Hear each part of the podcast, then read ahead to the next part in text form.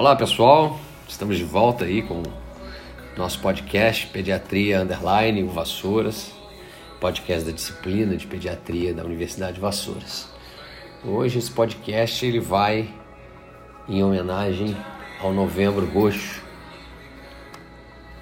Novembro é considerado o mês internacional de sensibilização à prematuridade, né? E o objetivo dessa campanha é alertar sobre o número crescente aí de partos prematuros e tentar estimular as medidas preventivas, como a melhoria do pré-natal de qualidade, e também informar a respeito das consequências de um nascimento prematuro, tanto para o bebê, quanto para a sua família, quanto para a sociedade como um todo.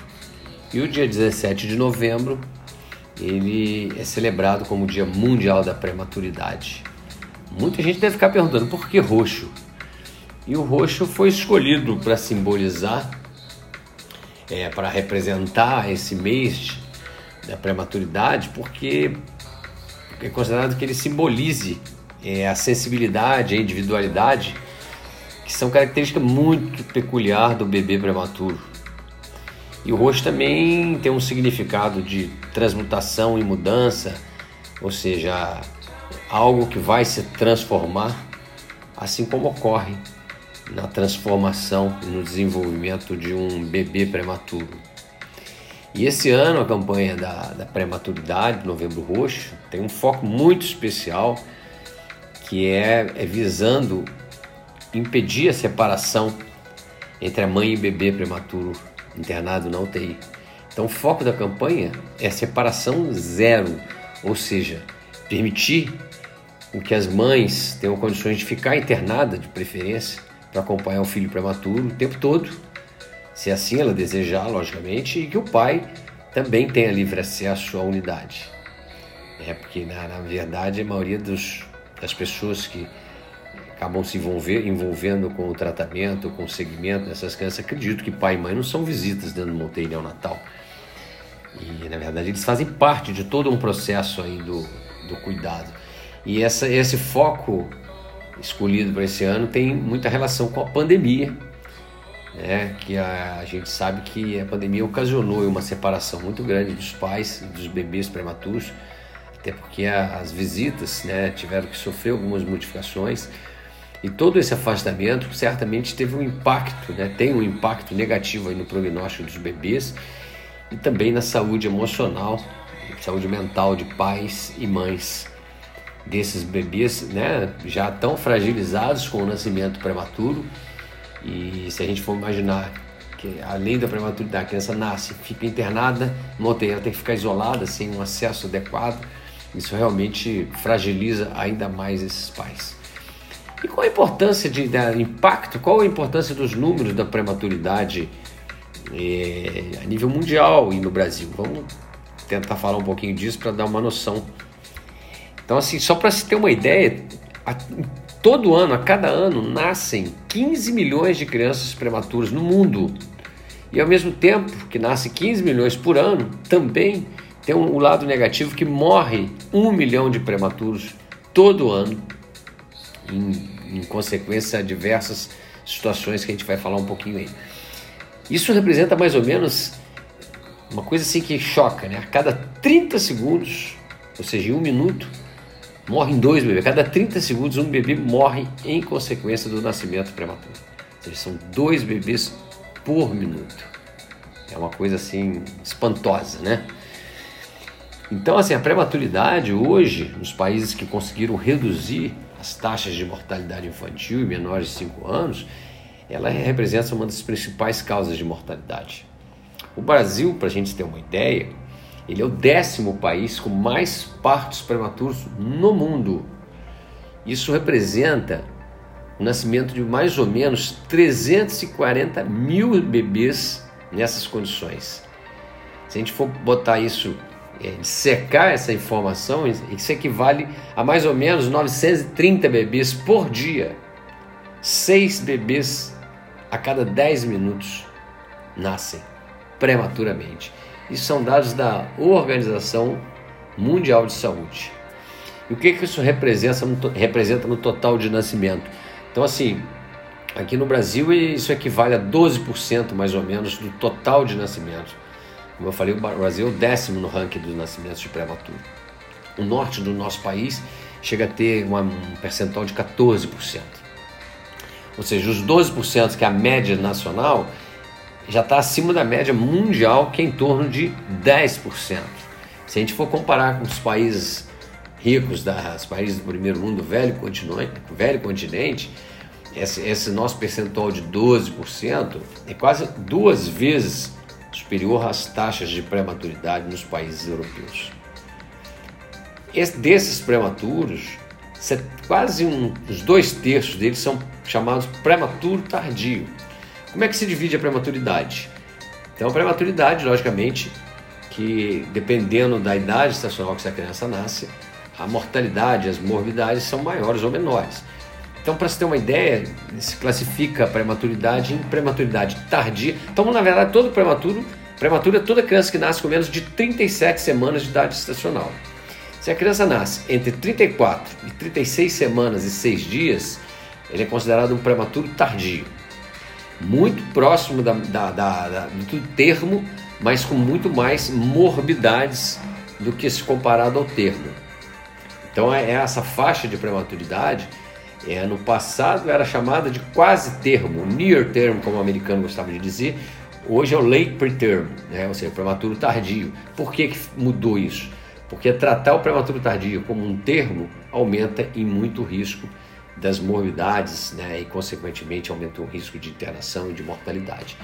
Se a criança nasce entre 29 semanas de idade estacional e 33 semanas mais 6 dias, ele é um prematuro moderado. E se ela nasce com 28 semanas ou menos, é um prematuro extremo, que são os de maiores riscos, logicamente, os que as maiores responsáveis pelas taxas de mortalidade né, e de altas morbidades depois que faz, sai da, da, das unidades, tem alta das unidades. Se a gente for pensar em classificação e divisão por peso, é a classificação aceita a nível mundial. Abaixo de 2,5 kg é a criança considerada chamada de baixo peso. Uma criança com menos de 1.500 gramas é a criança considerada de muito baixo peso. E a criança com menos de 1.000 gramas ela é classificada como extremo baixo peso coincide exatamente com a prematuridade extrema, ou seja, aqueles com menos, com menos de 28 semanas de idade estacional. O que, que é, o que, que aumenta os riscos de uma criança nascer antes da hora, nascer prematuramente? prematuramente? Então, na verdade, o, o maior responsável disso é exatamente é um controle inadequado ou um controle de baixa qualidade no pré-natal, já que muitas das patologias que desencadeiam o trabalho de parto prematuro são facilmente identificáveis, facilmente controladas e muitas vezes de tratamento fácil, desde que diagnosticada a tempo. Então, o diagnóstico tardio de alguma dessas situações acaba muitas vezes favorecendo com que essa mulher entre em trabalho de parto prematuro e essa criança nasça antes da hora. Então, a melhoria do pré-natal né? Seria assim uma estratégia preventiva, como vou tentar mostrar rapidamente aí. Então, assim, se a gente for pensar nas patologias né, da gestação, a gente tem que focar muito numa patologia extremamente é, frequente durante a gestação. É, as condições da gestação favorecem a ela, que é a infecção urinária, e é uma situação facilmente tratável, basta que seja diagnosticada a tempo e tratada adequadamente com antibiótico terapia. Agora, se você não faz um pré-natal, se você faz um pré-natal de baixa qualidade, onde não tem acesso a exames, essa gestante muitas vezes fica muito mais exposta a esse que é um dos problemas e outros problemas, até problemas muitas vezes que essa gestante já chega, às vezes já, a gestante já é hipertensa, com a gravidez isso pode piorar e sem um pré-natal você não tem como fazer um controle adequado disso. Assim vale para outras doenças, como diabetes estacional e outras coisas. Bom, então, se a gente for pensar em prevenção, melhor estratégia para prevenir a prematuridade seria a busca de um pré-natal, de qualificar não só o pré-natal, mas também qualificar um planejamento reprodutivo.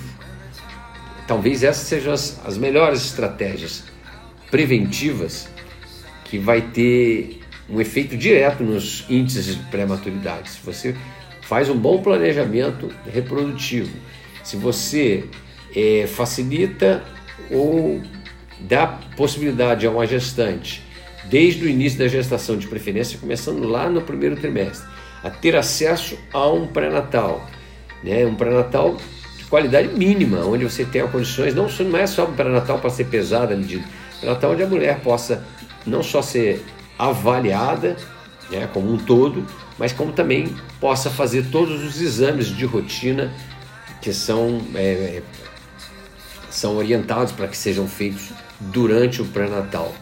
Então isso aí é, facilitaria não só a diagnóstico, mas também a oportunidade dessa gestante estar em contato com profissionais qualificados que possam estar desenvolvendo ações educativas e preventivas que certamente vão impactar nesses índices de nascimentos prematuros, onde nós vimos aqui, nós somos o décimo no mundo, nós, estamos, nós temos uma, uma percentual médio quase que o dobro da, da Europa. Né? Bom, uma vez nascendo prematuro, o que, que se espera? É que essa criança possa nascer numa, num hospital, que exista toda uma retaguarda para receber essa criança né, e poder desenvolver o tratamento adequado. A boa notícia em relação a isso é que nos últimos anos o tratamento para prematuridade ele evoluiu muito. Da década de 80 para cá, houve uma evolução assim assombrosa, com um investimento muito alto nessa, nesses cuidados dos, dos prematuros e com isso, logicamente, a gente vem vendo, vem assistindo aí nos últimos 30 anos uma sobrevida cada vez maiores dessas crianças que nascem prematura, prematuramente, inclusive as crianças que nascem com prematuridade extrema. Então, as, as UTIs que hoje já né, se espalharam pelo país, e é importante que tenha, que se tenha UTI com número de leitos adequados, né, para absorver esse, esse, grande número de crianças prematuras em todo o país e, logicamente, que se cobrem que essas unidades possam é, prestar um serviço de qualidade. E a qualidade, muitas vezes, principalmente nas maternidades, né, onde você atende gestante de risco, onde nasce muito prematuro, é importante que o cuidado com essas crianças já comecem de maneira correta desde a sala de parto. É, e uma das coisas hoje que vem sendo uma busca de melhoria, que tem impacto na mortalidade dessas crianças, que é a prevenção exatamente da hipotermia. Essas crianças têm uma facilidade por ter um pouco tecido subcutâneo, pele muito fina, nasce muito imatura, uma, uma composição corporal de água muito alta. Então essas crianças perdem muita água, perdem, perdem muita temperatura e se você não fizer uma, uma assistência adequada na sala de parto, essas crianças já chegam dentro da UTI hipotérmicas e isso aumenta muito as chances de morbidade. Então, é, a preocupação com esses prematuros é tão grande né, que, além, de, além dessa, dessa hipotermia, hoje é, é uma das estratégias que se utiliza dentro das UTIs, é o chamado mínimo manuseio, é onde a equipe tenta se organizar de uma forma que essa criança seja é, o mínimo manuseada, é, que se organize todos os manuseios em um mesmo horário, porque a gente sabe que o excesso de manuseio aumenta a morbidade, aumenta risco de infecção. Infecção é, aumenta risco de uma série de outros problemas no recém-nascido, inclusive aumenta lesão cerebral, e, e aí essas crianças tendem a prolongar o tempo, muitas vezes, de assistência ventilatória. Então a gente tem que tentar amenizar todo esse impacto negativo. É, e essas crianças, então, se a gente for olhar como é que esses cuidados vêm evoluindo, a gente pode imaginar, no, a, no final da década de 80 foi quando surgiu, né, começou a ganhar muito, muito importância na, no tratamento do prematuro, o uso do surfactante exógeno, né, justamente para é, tentar amenizar uma das principal, principais causas de, de, de, de morbidade, principais causas de morte né, no prematuro, que é exatamente o fato dele nascer imaturamente, com uma imaturidade pulmonar, muitas vezes precisar de intubação, e essas crianças acabavam ficando muito tempo intubadas em ventilação mecânica, e isso causava um grande processo inflamatório no pulmão dessas crianças, e aí você, mesmo quando essas crianças sobreviviam, sobreviviam com um quadro pulmonar crônico, que, que vai impactar aí nos primeiros anos de vida dessa criança, né, quando ela evolui com esse quadro pulmonar crônico, é, conhecido como displasia broncopulmonar.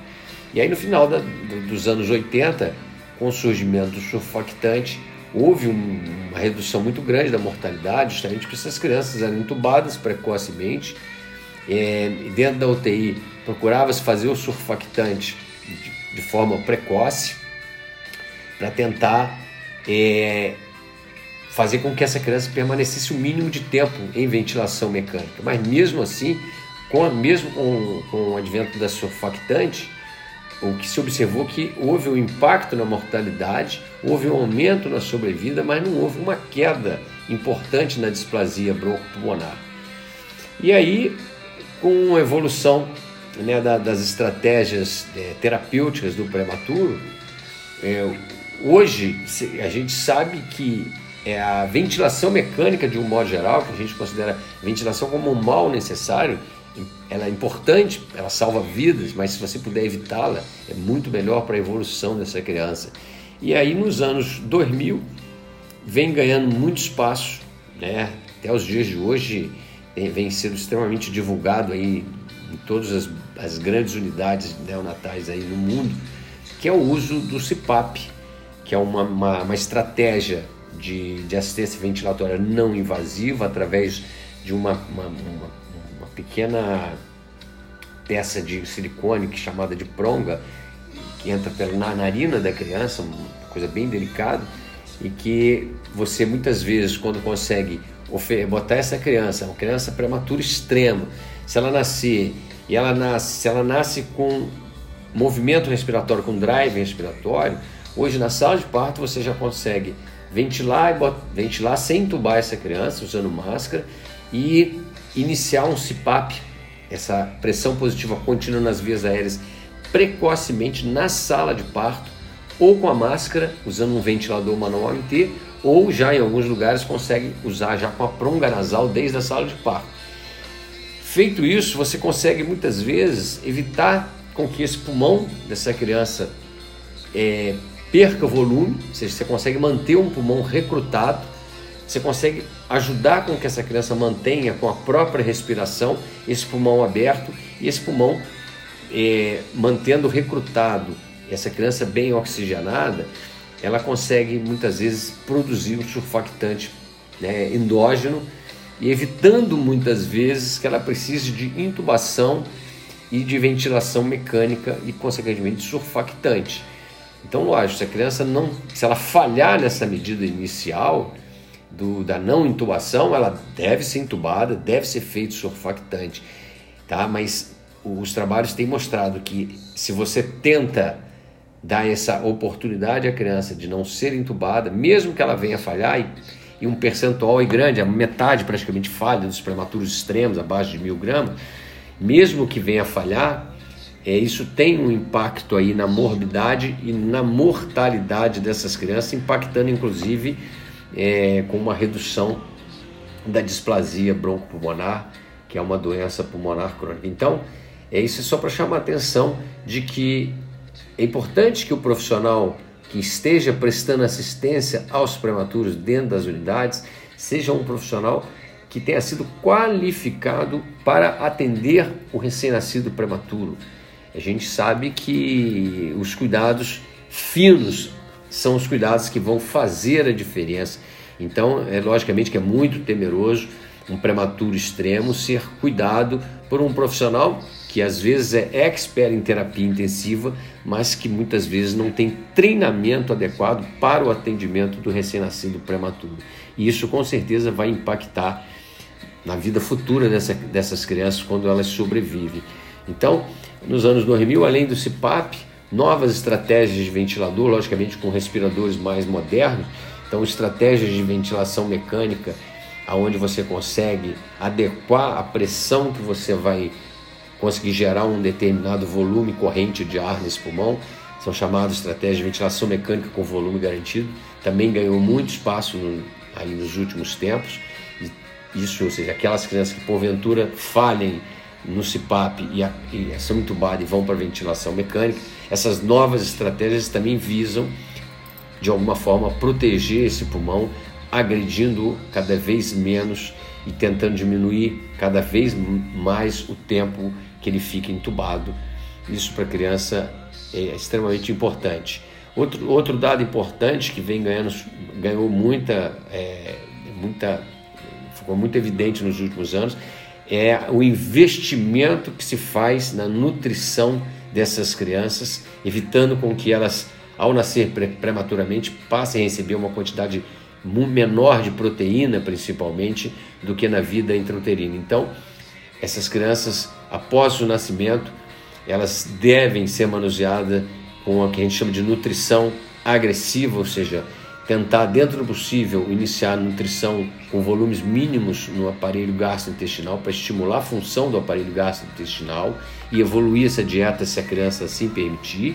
E, paralela a isso, essas crianças recebem uma, uma altas doses de, de, de aminoácidos, lipídios é, e, e, de, e de glicose na nutrição parenteral, né, fazendo uma quantidade quase que o dobro do que se preconiza para um ser humano já numa, numa vida é, adulta, né, que em torno de 2 gramas por quilo. No prematuro a gente chega a fazer 4 gramas por quilo no prematuro extremo, que isso aí mais ou menos tenta mimetizar a vida intrauterina, evitando que essa criança catabolize, perca peso demais, é, venha desnutrir ainda mais, dificultando todo o processo de recuperação né, da, da, das morbidades que ele possa vivenciar dentro da UTI.